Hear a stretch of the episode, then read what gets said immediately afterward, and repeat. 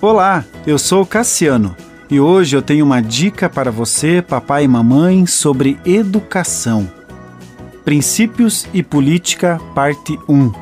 Em Provérbios, capítulo 28, diz: O governante sem discernimento aumenta as opressões, mas os que odeiam o ganho desonesto prolongarão o seu governo.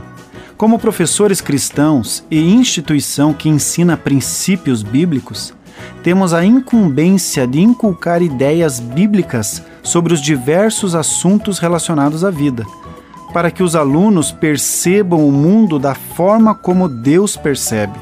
Na escola e outras instituições, os filhos precisam avaliar as informações que recebem e se as mesmas possuem procedência, observando de quem veio e também coerência, utilizando métodos de comparação além da testificação do Espírito que habita em nós e da palavra de Deus.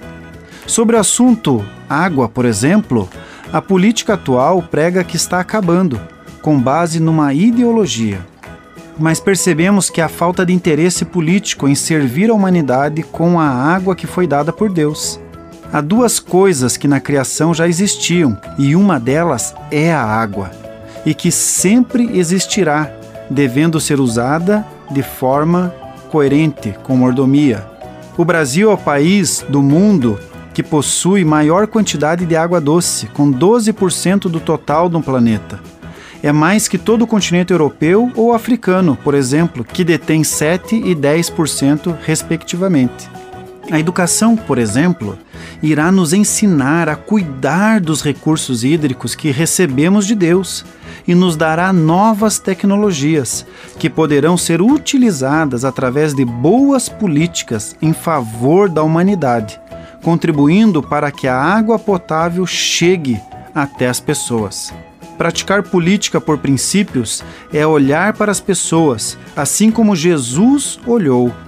Que os nossos filhos tenham sabedoria para discernir a verdadeira política. Continue abençoado, você que me ouve e toda a sua família. Gente grande cuidando de gente pequena.